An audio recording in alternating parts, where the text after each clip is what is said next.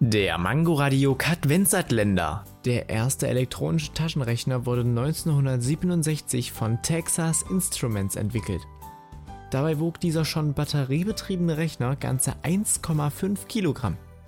Außerdem unterstützte er bereits die vier Grundrechenarten und druckte die Ergebnisse auf einen Streifen Thermalpapier. Doch leider ging dieser Prototyp nie in Serie. Erst drei Jahre später, also 1970, brachte Canon einen vergleichbaren Taschenrechner auf den Markt. Der Preis jedoch betrug 345 Dollar. Ho, ho, ho. Der Mangoradio Kadvenzatländer. Täglich 8 Uhr, 13 Uhr und 18 Uhr am Abend auf Mangoradio in der Audiothek und überall, wo es Podcasts gibt.